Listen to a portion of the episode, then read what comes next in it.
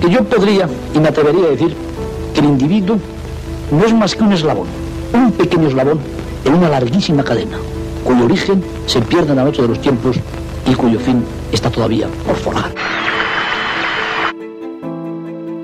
El aleteo de una mariposa se puede sentir al otro lado del mundo. Todo empieza por ti. Susara había punto. Onda ODS. Ona ODS. Una ventana abierta Unha fiestra aberta a un futuro sostenible. Etorkizun jasangarri baten ardatz. Una finestra oberta a un futuro sostenible.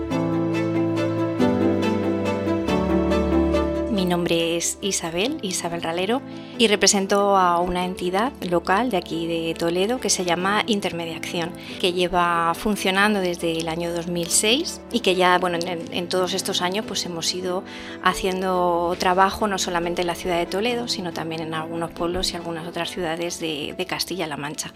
Eh, siempre con la misma perspectiva de trabajo que tenemos aquí, que es la intervención social comunitaria y que tiene mucho que ver con, con estas emisoras eh, también comunitarias que han tenido este, esta iniciativa ¿no? de, trabajar desde ahí, en qué tiene que ver eh, todo esto de los ODS, que tiene que ver también con, nuestro trabajo en las entidades sociales y en, concreto con esto de la igualdad o la desigualdad social, ¿no? que tiene mucho que decir, eh, tenemos mucho que decir sobre, sobre estas cosas. El trabajo que desarrollamos, cuando decimos que hacemos intervención social comunitaria, quiere decir varias cosas. Lo primero, que trabajamos con y para la comunidad.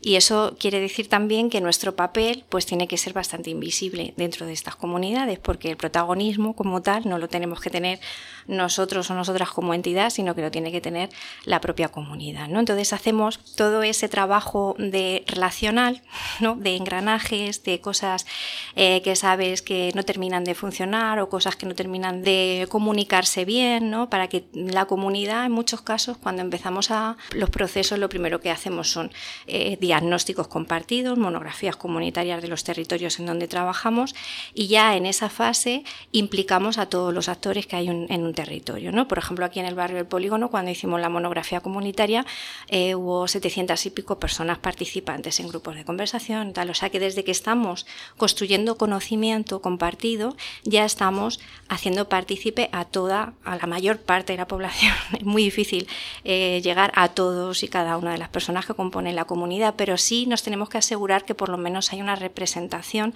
de todos los colectivos y de todas las situaciones que existen en ese territorio. ¿no? Una vez que tenemos ese diagnóstico compartido, esa monografía en donde todos nos sentimos eh, representados y ahí es importante esa capacidad mediadora para que todo el mundo vea ese producto como algo suyo, lo sienta como algo suyo, tiene que haber mucho acuerdo, hay que priorizar cosas, hay que llegar a debates importantes en qué es lo más importante para nuestra comunidad, qué es lo que menos nos importa, qué vamos a establecer a más eh, corto plazo, a, a, un plazo más amplio, ¿no? Todo esto, pues eh, finalmente alcanzamos lo que llamamos nosotros de la metodología una programación comunitaria, que es eh, ya establecer en un cronograma a, a, a, corto, medio y largo plazo qué vamos a hacer, cómo vamos a dar respuesta a todos esos retos que la comunidad ha identificado en la fase de conocimiento compartido. ¿no? Y una vez que empezamos a hacer cosas y que se empiezan a hacer esas acciones, pues hay que evaluarlas y hay que evaluarlas también comunitariamente.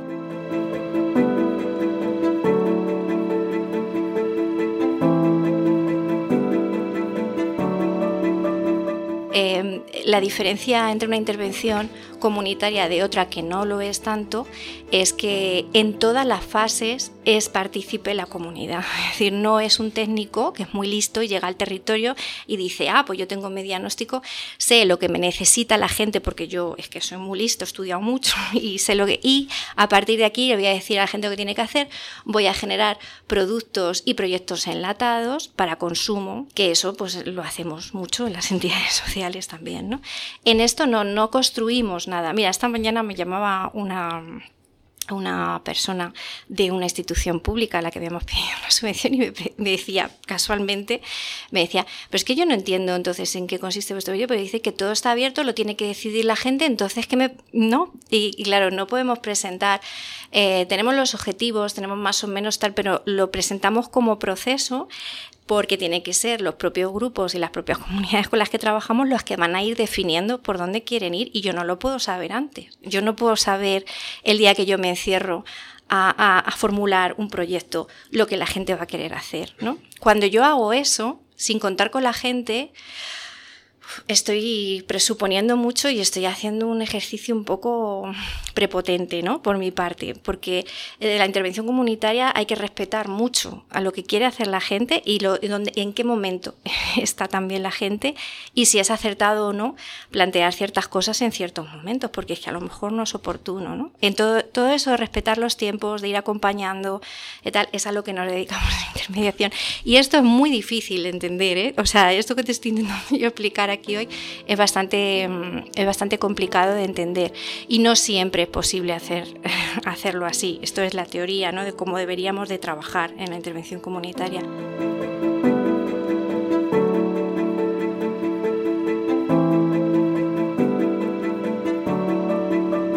lo que se debe hacer de la intervención comunitaria es ir acompañando a la comunidad en reflexionar sobre su propia realidad, en construir un conocimiento sobre su propia realidad y en construir acciones que mejoren esa realidad, contando en la mayor parte de los casos, con los propios recursos que tiene la comunidad, que esto es lo que lo hace sostenible y esto es lo que eh, nos hace vincular la intervención comunitaria de manera directa con, con, con la Agenda 2030, ¿no? porque son comunidades sostenibles y todo lo que nosotros estamos planteando es que mañana nos vamos y es sostenible por la comunidad. Es decir, no depende de que esté este proyecto aquí hoy, eh, para que los espacios de relación se sigan sucediendo, las acciones que la gente ha definido que quiere hacer sigan haciéndose, porque no dependen de que haya un recurso técnico específico. En diferentes ámbitos, con diferentes colectivos, de diferentes formas, pero esta es la metodología. Hay que diferenciar en la intervención social los proyectos de los procesos. Los proyectos tienen una fecha de inicio, una fecha de fin,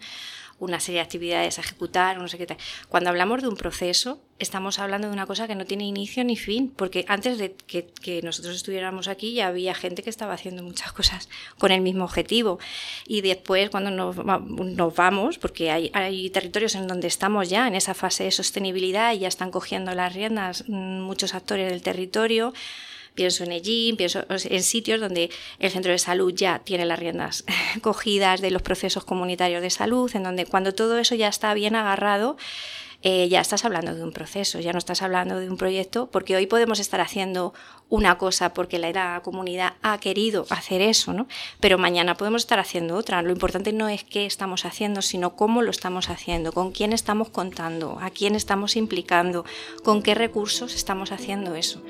Esas son las respuestas un poco que nos tenemos que hacer cuando estamos caminando para saber si estamos actuando bien o, no.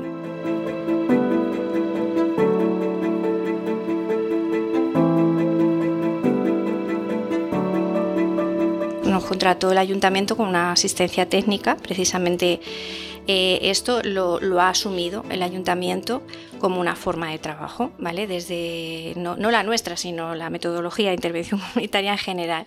Y bueno, ha sido una buena noticia, pero llevamos muy poquito tiempo todavía con, esta, con este trabajo en el barrio de Palomarejos, en el Casco, eh, en Polígono y en Santa Bárbara. Ahora mismo son los cuatro barrios en donde estamos empezando a desarrollar. El Polígono ya llevamos desde 2014 con esto ya las mesas de salud, las de, de sitio educativo te apoya, funcionan solas. Es que no ha habido proyectos y han seguido funcionando quiero decir que ha seguido, eh, la mesa de sitio educativo ha seguido funcionando, el programa de sitio educativo mm, con todos los, los coles eh, del barrio ha seguido funcionando. Quiero decir que aquí ya podemos decir que hay mucha sostenibilidad y ahora hay otros retos que plantearnos, que nosotros acompañemos porque hay cosas que ya funcionan eh, solas.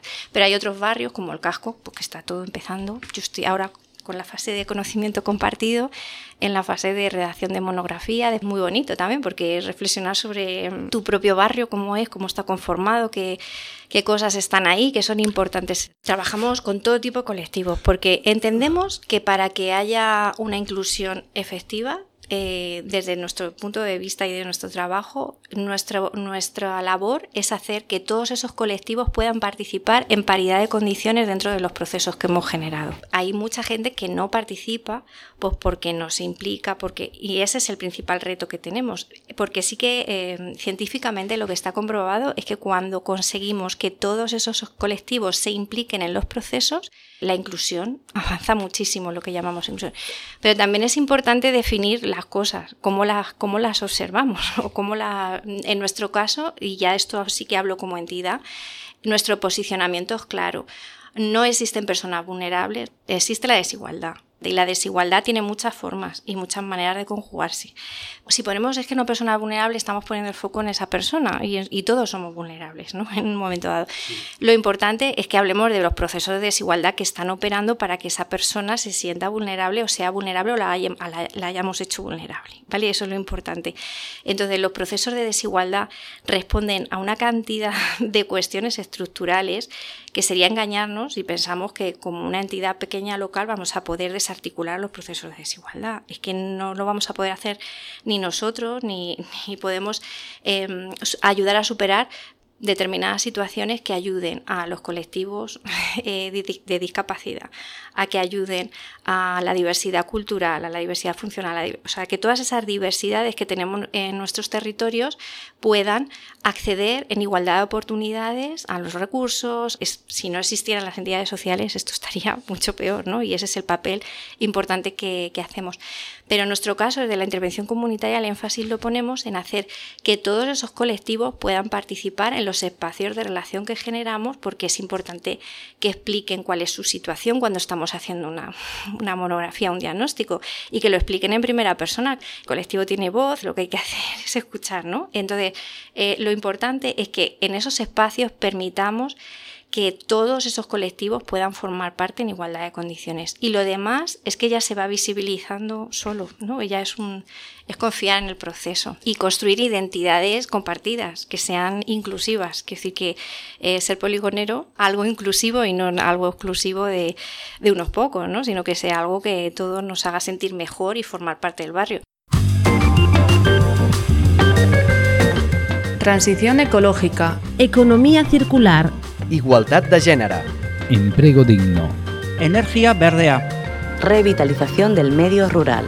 Onda ODS. Tu espacio radiofónico para un mundo más justo. Más información en ondaods.org. Financiado por el Ministerio de Derechos Sociales y Agenda 2030, Gobierno de España.